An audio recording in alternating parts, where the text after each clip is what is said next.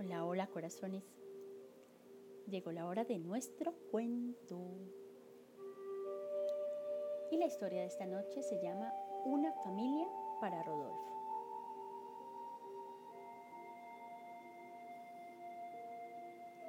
Sentado frente a su computadora, el lobo Rodolfo abrió enormes los ojos. 10, 20, 80, miles de lobos lo observaban desde la pantalla.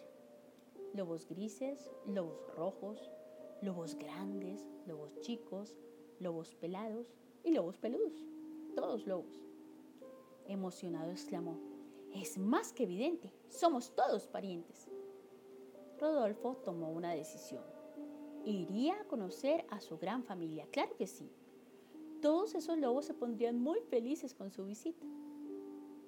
Preparó su bolsito, se despidió de los amigos y subió a la avioneta que lo estaba esperando. Comenzaba la gran travesía. El lobo Rodolfo viajó dos días y llegó a tierras heladas. Del bolsito sacó su libreta con anotaciones. Primera parada, visitar al lobo del Ártico, Polo Norte. Rodolfo se arrojó en paracaídas. Cayó en el medio de una familia de lobos. Papá lobo, mamá loba, dos cachorros pequeños y dos más grandes, blancos y peludos. Tararí, tararí, me estaban esperando y ya estoy aquí. Aulló muy feliz. Los lobos lo olieron, compararon hocicos y colas y por fin lo sumaron al grupo. Es más que evidente, somos todos parientes, festejó Rodolfo. Y por unos días fue un miembro más de la manada de los lobos árticos. Pero hacía mucho frío, requete frío. Ni los tres gorros, ni las cinco bufandas, ni los once pares de medias consiguieron que Rodolfo entrara en calor. Igual, ya era tiempo de seguir el viaje. Antes de partir, se sacó una foto junto a los lobos árticos para el álbum familiar. Clic. En globo llegó hasta Italia. Consultó su libretica. Visitar a Luperca, la loba de Roma. Aterrizó en el Museo del Capitolio y, oh sorpresa, allí estaba la loba amamantando a dos niños pequeños. Tararí, tararí, me estaban esperando y ya estoy aquí. Rodolfo abrazó a la loba. La sintió un poco dura y fría. Estos bebés deben darle mucho trabajo, pensó. Por eso ni me habla ni me mira. Está muy ocupada.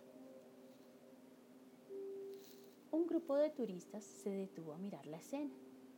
La estatua de Luperca y Rodolfo a su lado un guía les estaba contando a los turistas la historia de la loba que crió a Rómulo y a Remo, fundadores de Roma.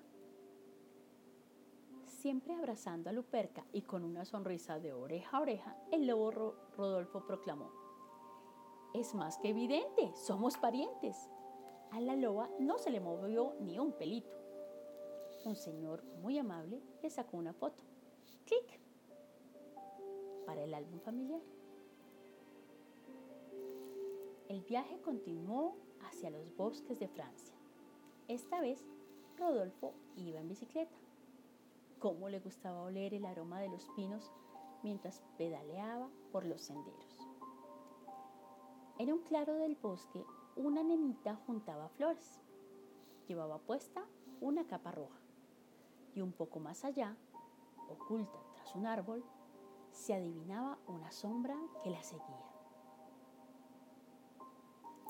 La sombra se transformó en un lobo grande, con cara de pocos amigos. Rodolfo sacó su lista del bolsito y leyó.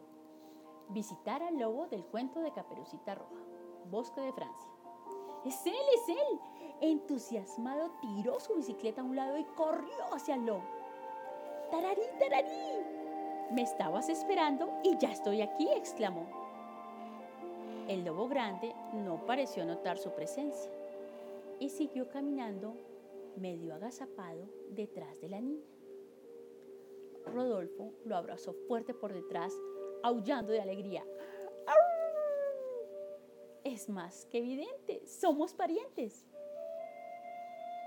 El lobo de Caperucita lo apartó, lo miró, lo estudió.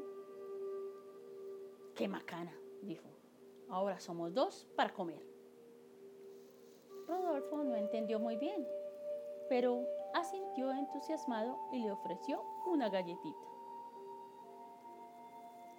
Acompañó un trecho al lobo grande que se puso a conversar con Caperucita Roja. Entonces Rodolfo aprovechó y le pidió a la nena que le sacara una foto.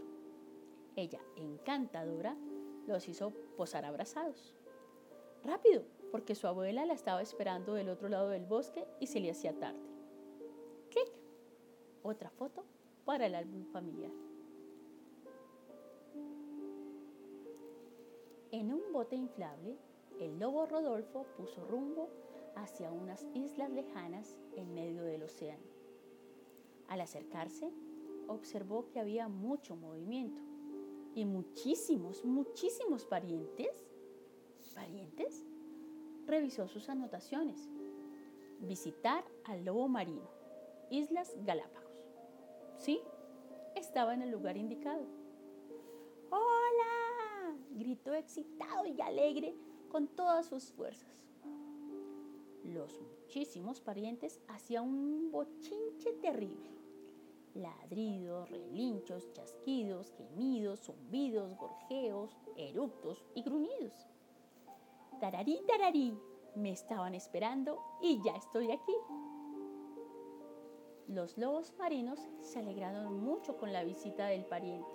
Era cierto, ni Rodolfo ni ellos se encontraban demasiados parecidos, pero si eran lobos seguro que eran familia. Está claro, dijo Rodolfo comparando pelajes y bigotes. Es más que evidente, los lobos somos todos parientes. Los lobos marinos asintieron y aplaudieron. Qué divertido era el visitante. Pero el ruido era demasiado, demasiado ruidoso. El olor demasiado oloroso. Y los empujones demasiado vigorosos.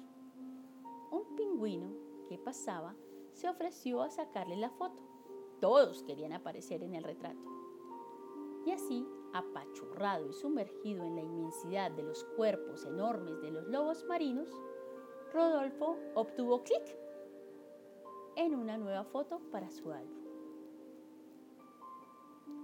Quedaba una última parada en el largo viaje. Visitar Ciudad de Lobos, Argentina. Y hacia allí fue. Aquí debe estar llenísimo de lobos, pensó ilusionado. Pero hay nada por aquí, nada por allí. En lobos no había lobos. Tararí, tararí, me estaban esperando y ya estoy aquí, murmuró algo decepcionado. De todos modos, clic, se sacó una foto frente al cartel de entrada a la ciudad de Lobos. Por algo sería que tenía nombre de familia. La aventura llegaba a su fin. El lobo Rodolfo regresó a casa. Tararí, tarará, te estábamos esperando y ya estás acá. Los amigos se habían reunido para darle la bienvenida. El viaje así había sido toda una experiencia. De su bolsito, Rodolfo saca unas camisetas de colores que trajo de regalo, una para cada uno. Se acordó de todos. Con sus camisetas puestas, toman el té, comen torta de mandarina y miran las fotos nuevas del álbum. Así, en ronda, tan juntos, tan compartiendo, son como una gran familia. Rodolfo aúlla feliz. ¡Au! Es más que requete evidente. Todos somos parientes. Clic. Y colorín colorado, este cuento se ha acabado. Y a mis niños les ha encantado. A soñar bonito corazones.